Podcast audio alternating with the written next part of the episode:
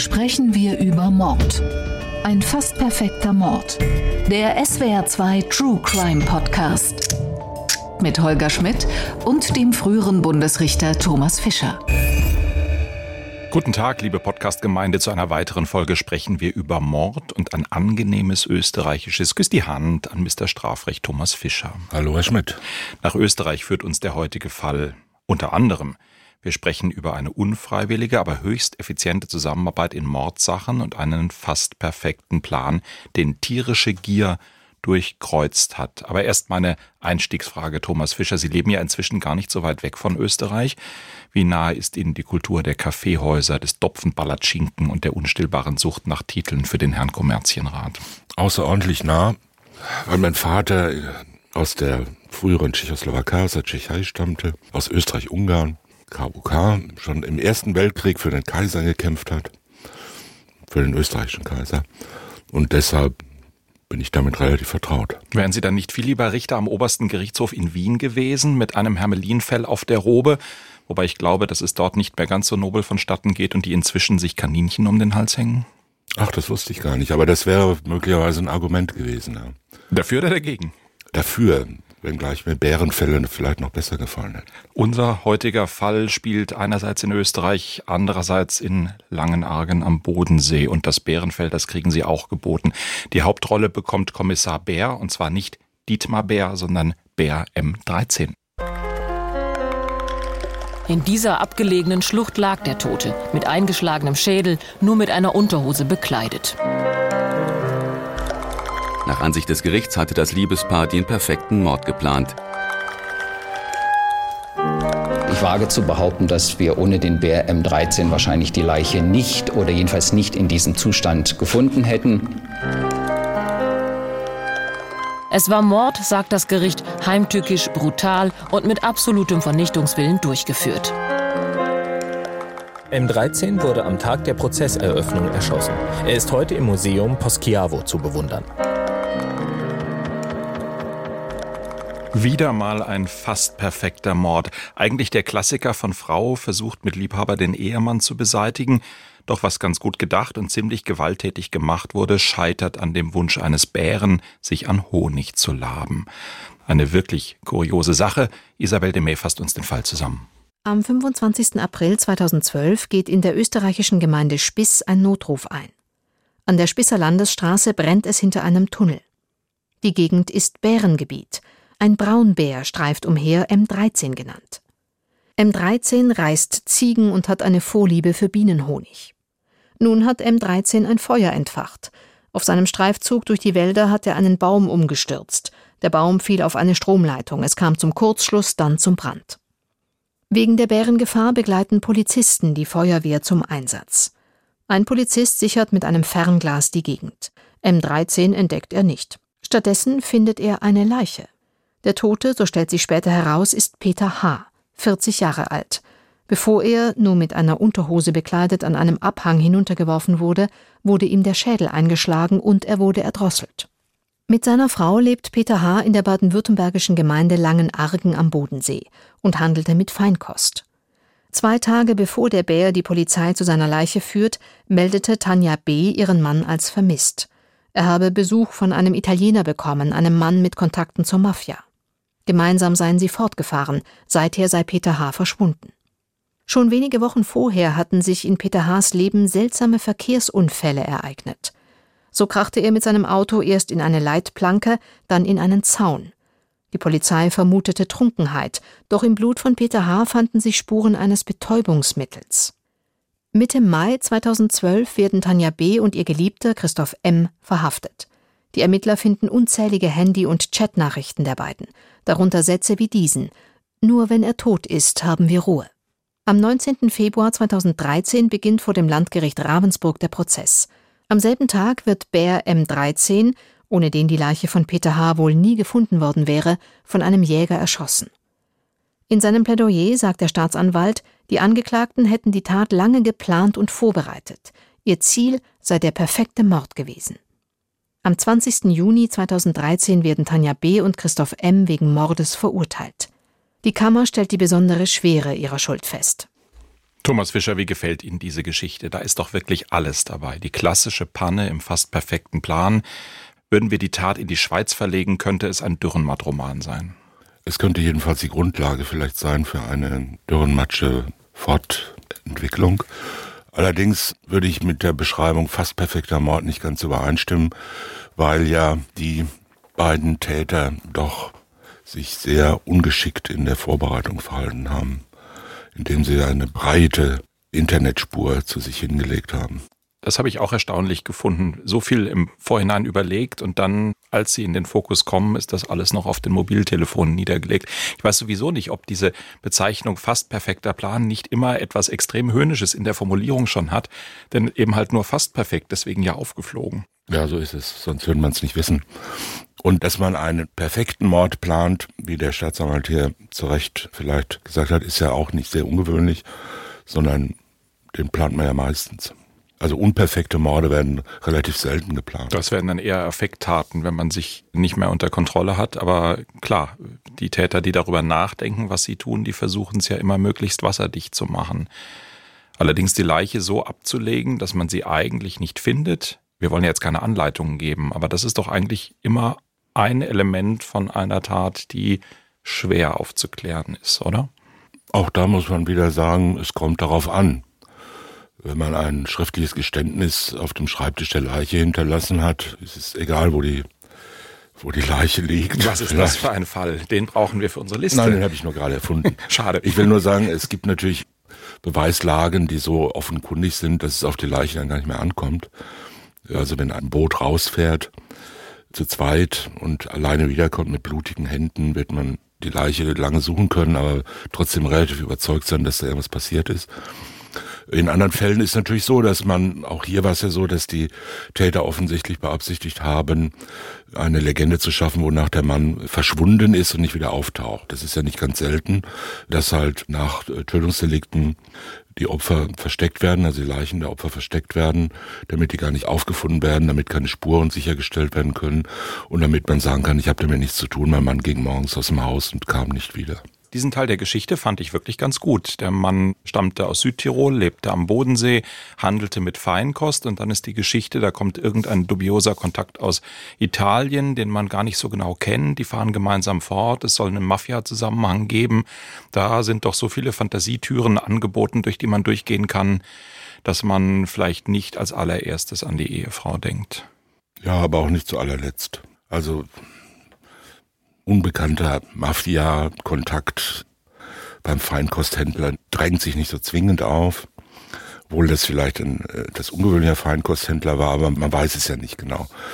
Also natürlich wird die Polizei hier das tun, was sie immer tut, nämlich wie es so schön heißt, nach allen Seiten ermitteln und vollkommen offen und absolut neutral erstmal die ganze Mafia-Kartei durchgehen. Aber auch ansonsten noch so schauen, was die Freunde, Verwandten, Ehegatten und Konkurrenten des Opfers möglicherweise mit der Sache zu tun haben könnten. Solche Ermittlungen, die sind ja relativ systematisch, die finden ja nicht durch geniale Überlegungen von Sherlock Holmes statt, oder Hercule Poirot, der dann plötzlich sagt, ich glaube, ich weiß, wer es war, sondern es ist ja in der Regel eine relativ auch teilweise langweilige Arbeit, weil man einfach ja nicht vorher weiß, dass man Erfolg hat. Und weil 99 Prozent oder 95 Prozent der Tätigkeiten leider ohne Erfolg bleiben und einfach nur Routinetätigkeiten sind. Man untersucht 1000 Spuren und kommt relativ häufig darauf, dass keine dieser 1000 Spuren irgendeine Bedeutung hat. Und dann untersucht man die nächsten tausend und nochmal tausend und dann hat man vielleicht eine und dann sagt man, von da aus können wir jetzt mal weitermachen. Also es werden aus kriminalistischer Erfahrung gewisse Strukturen rekonstruiert, die man schon kennt. Und dann muss man immer noch ein bisschen offen bleiben und sagen, es könnte aber auch mal diesmal ganz anders gewesen sein. Und dann versucht man halt solchen Mustern zu folgen und zu sagen, jetzt fragen wir mal den und dann prüfen wir mal nach, ob das stimmt, was der uns gesagt hat. Und dann vernehmen wir den ersten nochmal und den zweiten zum dritten Mal. Und dann vernehmen wir noch 20 andere und machen mal so ein Gesamtbild aus dem allen. Man weiß es ja nicht. Die Taten, die da passieren, sind da häufig in anderen sozialen Umfeldern, in anderen sozialen Schichten, Strukturen. Man weiß es alles nicht genau. Auch ein Polizeibeamter kann ja nicht alles kennen und sich überall schon vertraut verhalten und vertraut fühlen. Das heißt, er muss auch erstmal sich in den Fall reindenken. Und so kommt man dann auf Ansätze und wenn man Glück hat, führen die weiter.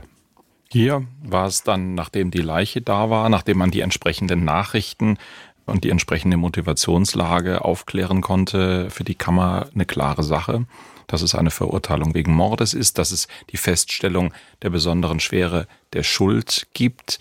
Es ist aber so gewesen, dass die Staatsanwaltschaft, dass die Polizei bei ihren Ermittlungen festgestellt haben, dass die Ermordung mit den Schlägen auf den Kopf und mit dem Erdrosseln offenkundig nicht der erste Versuch gewesen ist, sondern dass es schon in den Wochen zuvor etwas gegeben haben soll. Hören wir dazu den damaligen Staatsanwalt Martin Hussels-Eichhorn.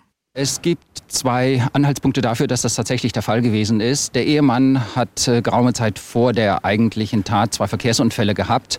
Bei einem, weil ein Verdacht auf eine Trunkenheitsfahrt bestand, hat man eine Blutprobe genommen. Die Blutprobe hat keine Rückstände auf Alkohol, aber auf seditative Mittel erbracht, so dass wir davon ausgehen, möglicherweise lag hier schon ein erster Mordversuch vor. Thomas Fischer, diese zwei Verkehrsunfälle jetzt mal unterstellt, dass das dem späteren Opfer beigebrachte Medikamente gewesen sind, die dazu geführt haben, dass das schon erste Mordversuche gewesen sind? Hat so etwas Auswirkungen auf das Urteil, wenn danach der vollendete Mord kommt? Strafschärfend? Möglicherweise bei der Frage der besonderen Schwere der Schuld? Ja, ich habe mich schon gefragt, woher die besonders Schwere der Schuld hier kommt. Daher kommt sie wahrscheinlich nicht, weil der Staatsanwalt ja, wie wir gehört haben, sagt, es bestehen Anhaltspunkte dafür, dass es so war. Das ist offenbar nicht bewiesen, nicht festgestellt worden. Und was nicht festgestellt ist, sondern nur eine Möglichkeit sein könnte, es darf natürlich im Rahmen eines Urteils nicht verwertet und auch nicht zur Strafschärfung verwertet werden. Natürlich muss man sagen, sind Verdachtsmomente dafür relativ hoch. Die andere Variante wäre ja wahrscheinlich nur, dass ausprobiert werden sollte, ob das Zeug wirkt. Aber das ist relativ unwahrscheinlich, weil man kauft es ja, besorgt es sich, weil es wirkt und es ist ja auch nicht sehr überraschend. Also es könnte sein, dass man dem Opfer hier schon solche schweren narkotisch wirkenden Mittel mit so einer amnestischen Wirkung, also mit so einer Gedächtnisverlustwirkung äh, gegeben hat. Der hat ja später überhaupt nicht mehr gewusst, wie er da hingekommen ist was ja auch typisch für solche sogenannten K.O.-Tropfen beispielsweise ist, dass man da das Gedächtnis an die Stunden, die da vorliegen oder danach kommen, dass man die völlig vergisst. Und da spricht schon einiges dafür, aber dem ist man offenbar nicht weiter nachgegangen oder konnte es auch nicht. Und das kann ja dann auch letzten Endes dahinstehen. Spricht nur einiges dafür.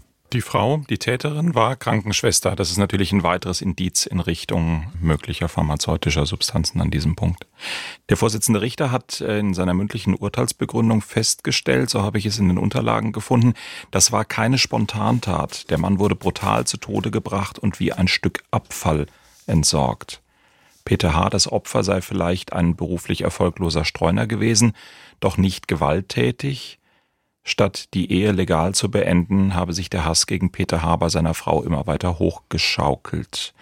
Und dann nochmal ein Zitat. Die Alternative einer Trennung von H wurde nie ernsthaft betrieben. Das ist auch etwas, was den Staatsanwalt beschäftigt hat, der ja auch in der Frau des Opfers die treibende Kraft und deren Liebhaber eher als Mitläufer gesehen hat. Hören wir vielleicht auch da nochmal rein, was er gesagt hat damals. In dem Kontext dieses Verbrechens war sie aus meiner Sicht sicherlich die treibende Kraft. Sie war lange schon in ihrer Ehe unglücklich.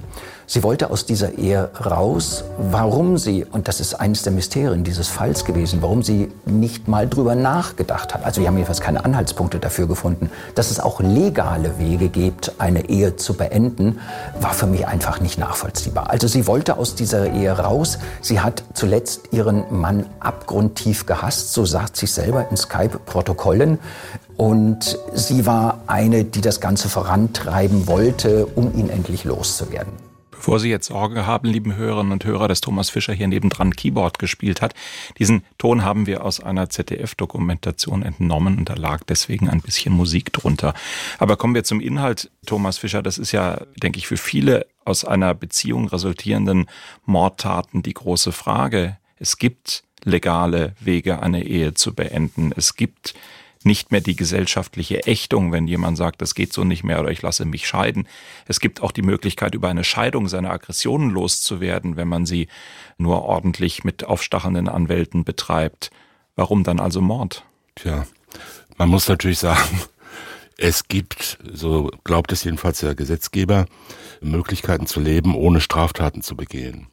Deshalb ist es halt strafbar, weil es auch andere Möglichkeiten gibt. Wenn es gar keine anderen Möglichkeiten gäbe, müsste man ja sagen, das ist normal. Das heißt, jeder, der jemanden umbringt, dem wird man sagen können, du hättest es auch bleiben lassen können. Die meisten Ehen werden, wie wir wissen, geschieden und nicht durch Mord beendet. Also die meisten unglücklichen, Ehen. gescheiterten Ehen wurden geschieden oder ins Licht laufen lassen und enden nicht durch Bären umfallende Bäume. Deshalb bei all dem, was wir gerade gehört haben, zuckt man ein bisschen zusammen, weil das natürlich hochgradig moralisierend ist, wurde brutal getötet. Ich meine, sanfte Morde sind ja auch nicht gerade an der Tagesordnung Viele Morde sind ja irgendwie brutal, jedenfalls wenn das Opfer anschließend tot ist und der wurde hier erschlagen, also jedenfalls sehr stark verletzt, ist dann aber an der Erdrosselung gestorben, glaube ich. Gemessen an einem sauberen Schuss ins Herz finde ich das schon jetzt recht ja, brutal. Ja, das sieht brutaler aus, wenn man die Leiche findet, aber für das Opfer ist es ja egal, der wurde ja nicht gequält. Das wäre jetzt zum Beispiel ja. etwas, wo man sagen könnte, okay, das ist ein besonders schulderhöhende, schulderhöhender Umstand, aber der wurde ja mit einem, mindestens einem schweren Schlag auf den Kopf wurde der Schädel eingeschlagen, er war sofort bewusstlos. Und dann hat man ihm irgendwas um den Hals gebunden und ihn damit zwölf Stunden liegen lassen und dann war er halt tot. Das Übrigens ist das ein Fall, in dem tatsächlich das klassische Nudelholz im Verdacht ist, auch ein Taktwerkzeug gewesen sein zu können. Das ist halt eine in sich brutale Tat und man kann, ich finde es sehr problematisch, dann immer in solchen Fällen zu sagen, er hat ihn brutal niedergemetzelt oder ähnliche moralisch aufgeladene Begriffe oder wie ein Stück Abfall entsorgt. Man kann ja auch von einem Täter nicht erwarten, dass er eine ordentliche Beerdigung da jetzt durchführt, Feuerbestattung oder eine Erdbestattung. Also natürlich, die Leiche ist irgendwo verscharrt worden und ist dann halt aufgefunden worden durch diesen Zufall. Auch das ist ein bisschen merkwürdig. Also es deutet darauf hin, dass auch dann in solchen Urteilen oder solchen Statements, wie wir sie jetzt vom Staatsanwalt gehört haben, schon auch immer so ein bisschen persönliche Betroffenheit und Emotionalität mitwirkt, die auch durch die spektakuläre Umstände dieses Falles dann vielleicht beflügelt werden. Sehr ungern hört man natürlich mit absolutem Vernichtungswillen. Also jemand, der einen direkten Tötungsvorsatz hat und nicht nur einen bedingten Vorsatz, also nicht nur den Erfolg für möglich hält und dann sagt, okay, dann ist es halt so, dann nehme ich das billigend in Kauf, sondern jemand, der einen direkten Tötungsvorsatz hat wie in diesem Fall, der war ja dokumentiert, wir wollen ihn umbringen. Nur wenn er tot nur ist, so geht's, ja. Nur genau. wenn er tot ist, werden wir glücklich sein. Der hat ja immer einen Vernichtungswillen und das ist an sich noch nichts, wie soll ich sagen, noch nichts darüber hinausgehendes. Der Mordtatbestand ist eine vorsätzliche Tötung eines anderen Menschen und zwar mit besonders erschwerenden Mitteln. Das waren hier niedrige Beweggründe, zum Beispiel den Ehemann loszuwerden oder es können ja auch andere sein. Heimtücke könnte auch eine Rolle gespielt haben. Und wahrscheinlich hat man das auch so angenommen und ist dadurch, dass zwei Mordmerkmale verwirklicht waren, dann zu der Annahme besonders schwerer Schuld gekommen. Das ist eine der Fälle, in denen man das annimmt. Also heimtückische Tötung plus niedrige Beweggründe. Das liegt nahe kann man machen, aber der absolute Vernichtungswille, das sind solche Formulierungen, wo man sich immer fragen muss, was bedeutet das in der Wirklichkeit? Er muss tot sein, das ist ja noch nicht ein absoluter Vernichtungswille. Man könnte das sagen, ja, das zeigt irgendwie die Motivation eines Täters. Wenn der 40 Mal mit einem langen Messer sticht, dann wird man sagen, okay, das geht über den normalen Tötungswillen hinaus und zeigt eine rasende Wut und ähnliches, aber das liegt da ja eigentlich nicht vor. Insoweit muss man immer ein bisschen vorsichtig sein mit solchen doch ein bisschen äh, stark emotionalisierten und etwas moralisierenden Zuschreibungen, die man dann ähm, nachträglich aus den Umständen oder Lebensumständen von Täter oder Opfer herholt. Auch die Aussage, dass das Opfer zwar ein Streuner gewesen sei und irgendwie ein schlechter Mensch, aber trotzdem halt nicht hätte ermordet werden sollen. Das ist ja auch eine irgendwie sinnlose Darstellung. Also auch der schlechte Mensch hätte nicht ermordet werden dürfen. Auch ein schlechter Feinkosthändler darf nicht ermordet und erschlagen und erwürgt werden. Ein Verbrechen am Kunden, aber kein Grund für einen Mord. Ich blätter gerade hier nochmal durch meine Unterlagen und stelle fest, an einem Punkt muss ich mich gegenüber gerade korrigieren. Jetzt bin auch ich auf die Zeitung mit den großen Buchstaben reingefallen. Das ist mit dem Nudelholz nämlich doch nicht so gewesen, so schön und klischeeartig es gewesen wäre.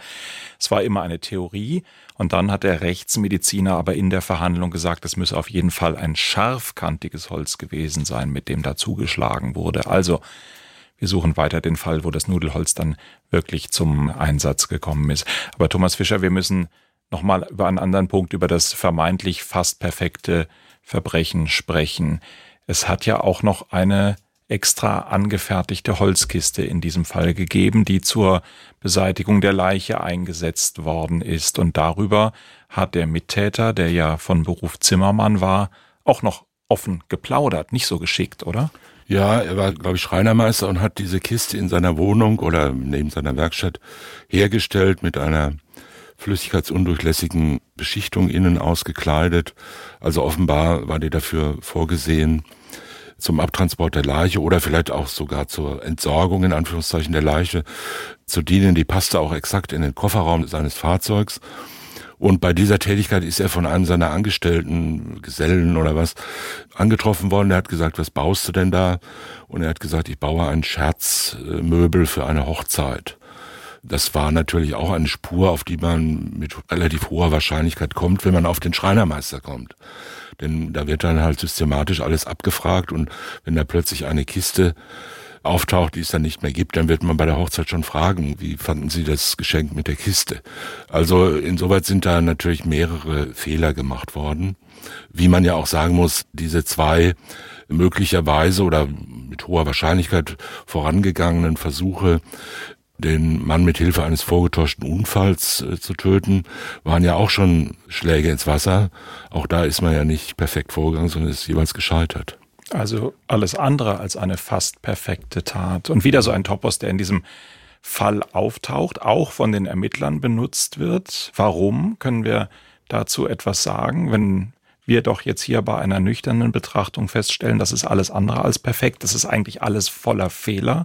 Warum wird dann dieser Ausdruck des fast perfekten Verbrechens immer wieder benutzt? Was ist da so ja, reizvoll? Steigert die Leistung der Ermittler? Ich glaube ja, möglicherweise kommt es daher, ich weiß auch nicht genau, nach welchen Kriterien dieser Begriff benutzt wird. Das perfekte Verbrechen wäre ja eins, auf das man gar nicht kommt, das also nicht aufgeklärt wird. Und davon wüssten wir dann ja gar nichts. Wie viele Leichen in welchen Abgründen liegen, das weiß kein Mensch. Wir wissen es nicht. Es gibt jede Menge vermisste Menschen, die könnten auch ermordet worden sein, wenngleich nicht alle durch ihre Ehegatten. Aber es könnte so sein.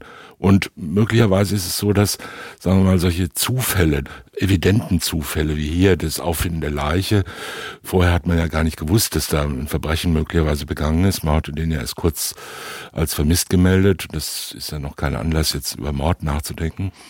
Dass dann solche Zufälle, die sich dann auch so ein bisschen spektakulär darstellen, dann dazu führt, dass man besonders aufgeregt ist und sagt, stell dir mal vor, was passiert wäre, wenn das jetzt nicht passiert wäre. Und dann sagt man, okay, das ist ein fast perfekter Mord. Aber das ist eine nachträgliche Zuschreibung, die meistens eher so dramaturgische Bedeutung für die Presseerklärung hat, als in der Wirklichkeit von Bedeutung ist. Es spielt ja keine große Rolle und wir hatten ja schon vorhin gesagt, dass die meisten Mörder, die einen Mord planen, einen Tötungsdelikt planen, natürlich versuchen, das perfekt zu planen, nämlich nicht erwischt zu werden. Und hier ist es halt mehrfach daneben gegangen. Man könnte noch erwähnen, dass diese beiden vorangegangenen Taten jetzt nicht Teil dieses Mordes waren, sondern jeweils selbstständige Taten, wenn es sie denn so gab, wenn die also jeweils versucht haben, den Mann zu betäuben, damit er einen Unfall baut und dabei vielleicht ums Leben kommt, dann ist es ja jeweils gescheitert, also waren fehlgeschlagene Versuche. Und die sind nicht unmittelbar dann weitergegangen, weitergeführt worden bis zum Erfolg des Todes sondern waren dann gescheitert, konnten auch nicht fortgesetzt werden. Es gab Unfälle, der Mann ist ins Krankenhaus gekommen. Da musste man neu ansetzen, das ist eine neue Tat. Eine Tat im Sinne von unserem Strafgesetzbuch ist immer nicht ein Tatbestand, sondern das ist ein tatsächliches Geschehen. Jemand tut etwas und denkt etwas dabei. Das ist ein tatsächliches Geschehen. Das wären dann drei verschiedene Taten gewesen. Wenn die so abgeurteilt worden wären oder wurden, dann würde man das Tatmehrheit nennen. Das ist nicht ein einziger Mord, sondern es sind drei Morde, von denen zwei nur im Versuchsstadium stecken geblieben sind. Und das führt im deutschen Recht dann dazu, dass eine sogenannte Gesamtstrafe verhängt wird. Aber wenn eine der Strafen eine lebenslange Freiheitsstrafe ist, das war ja hier bei dem vollendeten Mord der Fall, dann ist auch natürlich die Gesamtfreiheitsstrafe eine lebenslange Gesamtfreiheitsstrafe. Aber wir hätten diese Versuche, wenn sie denn einbezogen worden wären, im Urteil mitbekommen, weil es dann geheißen hätte wegen Mord und zweifachen Mordversuchs. Richtig? Zu einer Gesamt, zu einer lebenslangen Gesamtfreiheitsstrafe. Und auf diese drei Taten könnte man dann natürlich auch die Feststellung besonderer Schwere der Schuld stützen. Ich habe mich noch was anderes gefragt, Thomas Fischer. Weiß ich nicht, ob wir da eine Antwort drauf finden. Ist jetzt vielleicht auch weniger Rechtswissenschaft als mehr irgendwo im, im Bereich der Moral oder der Romantik zu verorten. Wenn wir diesen Satz haben, nur wenn wir ihn töten, können wir glücklich werden, dass das Paar sich geschrieben hat bei der Verabredung des Plans. Ist das nicht per se zum Scheitern verurteilt? Kann man auf der Basis eines Mordes als Paar glücklich werden? Naja, Bonnie und Clyde fällt mir da ein. Waren die glücklich? Haben Sie da nähere Erkenntnisse? Nein, ich kenne nur Filme darüber. Ansonsten bin ich mit dem Fall nicht näher vertraut. Aber da geht's ja immer um das große Glück. Es gibt ja viele solche Filme, Romane und sonstiges, wo es dann um die große Liebe geht, die über dunkle Wege nur zu erreichen ist. Ja, kann schon sein. Es muss ja nicht so sein, dass einem dann für alle Zeiten nachts immer noch der ermordete Ehemann im Traum erscheint oder im entscheidenden Moment der Liebe dann plötzlich als Gespenst einem vor Augen steht. Kann ja sein, dass dann wirklich sagen, jetzt ist alles gut, jetzt ist Erleichterung da. Andererseits ist eine solche Beziehung natürlich in allerhöchstem Maße unglaublich belastet. Schon allein dadurch, dass man lebenslang voneinander abhängig ist. Auch diese große Liebe zwischen der rothaarigen Frau B oder wie sie hieß und ihrem Schreinermeister, der der Mittäter war, wird ja mal in Krisen geraten, wie alle anderen Beziehungen auch. Und da wird man sich auch mal seiner überdrüssig sein vielleicht oder sich nicht mehr so arg mögen und dann hat man immer vor Augen, dass der andere etwas weiß, was das ganze Leben vernichten könnte. Und es gibt ja durchaus Fälle, wo Menschen aus reinem Hass ich glaube, wir haben mal einen besprochen, aus reinem Hass hingegangen sind und haben sich dann selbst angezeigt, nur damit der andere auch lebenslang in Haft geht. Der Fall Kronbinder, Mord ohne Leiche, Rache das, im Karlsruher ja, Milieu. Ja. Das war der Fall. Ich habe mich gerade erinnert. Also es ist nicht zu empfehlen, eine äh, Liebesbeziehung auf einem Verbrechen zu stützen oder zu sagen, nur durch das Verbrechen können wir unsere Beziehung festigen oder begründen oder dauerhaft machen. Davon ist sehr stark abzuraten. Das gilt selbstverständlich für einen Mord, das gilt aber natürlich auch für jedes andere Verbrechen. Und das ist dann, glaube ich, auch nicht zu unterschätzen, dass die, die den Mord begehen, ganz egal aus welcher Motivation im Augenblick der Tat, äh, sowieso ja mit der Erkenntnis, Mörder zu sein, weiterleben müssen, oder? Geht an vielen nicht spurlos vorbei. Nein, es geht an vielen nicht spurlos vorbei, aber man kann auch nicht sagen, es geht an allen nicht spurlos vorbei. Mhm. Es gibt Menschen, glaube ich, die das relativ gut wegstecken. Traumatisierung ist ja zwar in aller Munde, aber es ist keine zwingende Folge von bestimmten Umständen. Und es ist auch nicht so, dass, wie wir es in der Literatur schon seit dem 19. Jahrhundert kennen, dass Mörder jetzt immer alle ihr Leben lang verfolgt werden von ihrer Tat und nicht zur Ruhe kommen und noch auf dem Totenbett davon gequält sind. Es gibt Menschen, die das gut wegstecken, wie es ja auch Menschen gibt, die schwere Opfererfahrungen gut wegstecken. Nicht jeder, der geschlagen, misshandelt oder sonst wie grausam behandelt wird, ist dann für sein ganzes Leben geschädigt. Das ist eine hochgradig individuelle Sache und man kann auch mit großer Schuld, in den Augen anderer großer Schuld, kann man ganz gut leben, wenn die Umstände passen. Also bei solchen Gelegenheiten muss man sich immer nur wieder klar machen, dass zum Beispiel Menschen, die aus dem Krieg kommen und da äh, grausame Taten begangen haben, dass die teilweise außerordentlich gut damit leben können. Und äh, gerade in Deutschland haben wir eine große Erfahrung damit, dass eine ganze Generation oder zwei Generationen von Männern, die aus dem Krieg gekommen sind, teilweise Schreckliches erlebt haben, aber auch schreckliche Taten begangen haben, dass die sich problemlos in ein bürgerliches Leben integriert haben und zurückgekehrt sind, bei dem sie bis zum Schluss der Ansicht waren, sie hätten in ihrem Leben alles richtig gemacht. Viele, vielleicht nicht alle und vielleicht auch manchmal nur nach außen und nicht nach innen, das oder? Sein, ja, natürlich. Ja. Wie schon gesagt, hochgradig individuell. Was unseren Fall so besonders macht, ist der Bär. Sollten wir ihn noch ein bisschen würdigen? Er hat ein tragisches Schicksal erlitten. Er ist menschlichen Siedlungen immer näher gekommen und ausgerechnet, das kann doch kein Zufall sein, am Tag des Beginns der Hauptverhandlung von einem Jäger erschossen worden. Ja. Ein tierischer Ermittlungshelfer, reiner Zufall. Wie bewerten wir den Bären? Ja, natürlich, reiner Zufall. Es ist ja auch nicht so, dass der, ich weiß nicht von welcher großen deutschen Boulevardzeitung der Bär hier wirklich dann ins Spiel gebracht wurde und dann als Kommissar Bär oder Inspektor Bär, habe ich es auch gelesen. Müssen wir jetzt äh, aber den Hörern gegenüber ehrlich sein. Als wir gestern zum ersten Mal über diesen Fall sprachen, haben Sie sofort an Dietmar Bär gedacht. Ja, das ist wahr. Aber ich habe jetzt ja die Pressemitteilung zu diesem Fall gelesen seit gestern und weiß, dass eine große deutsche Zeitung, die Bären Connection, natürlich sehr stark benutzt hat, bietet sich ja auch an. Aber es war ja auch nicht der Bär, der den, die Leiche gefunden hat, sondern es war der Polizeibeamte, der die Feuerwehr begleitete. Also der Bär hat ja eigentlich gar nichts gemacht, außer sich an einem Baum den Rücken gekratzt wahrscheinlich. Und dann ist dieses Bäumchen umgefallen und dann gingen die Dinge so ihren Gang. Und dann brannte die Heide oder das Unterholz und dann kam die Polizei und dann fand man die Leiche. Der Bär hatte noch nicht mal die Leiche ausgegraben, weil die ein Abhang heruntergestürzt war. Also das ist schon sehr viel Zufall. Es hätte ja auch ein Habicht sein können oder eine Maus oder irgendwas oder ein spielendes Kind, das einen Ball in den Abhang runterwirft oder was auch immer.